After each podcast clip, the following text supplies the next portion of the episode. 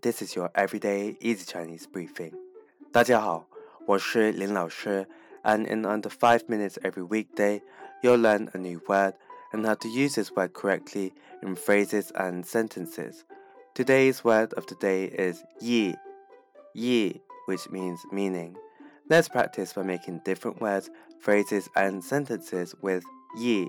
The first word is le yi, le yi, which means to be willing. Let's look at each character of this word. Le means happy, and yi means meaning. A way of using it in a sentence is 我乐意和你去。我乐意和你去。I'm willing to go with you. Another word we can create with yi is 满意。满意. This means to be satisfied. Let's again look at each character of this word.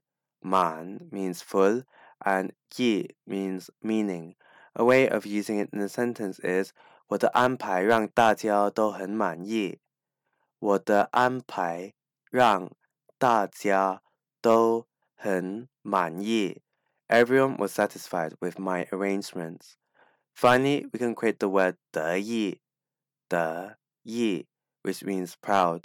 A way of using it in a sentence is 我考试得了满分，非常得意。我考试得了满分，非常得意。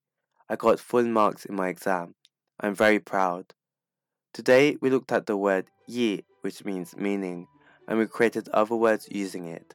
These are 乐意 to be willing, 满意 to be satisfied, and 得意 proud. To see this podcast transcript, please head over to the forum section of our website www.everydayeasychinese.com where you can find even more free Chinese language resources. See you again soon for more practice.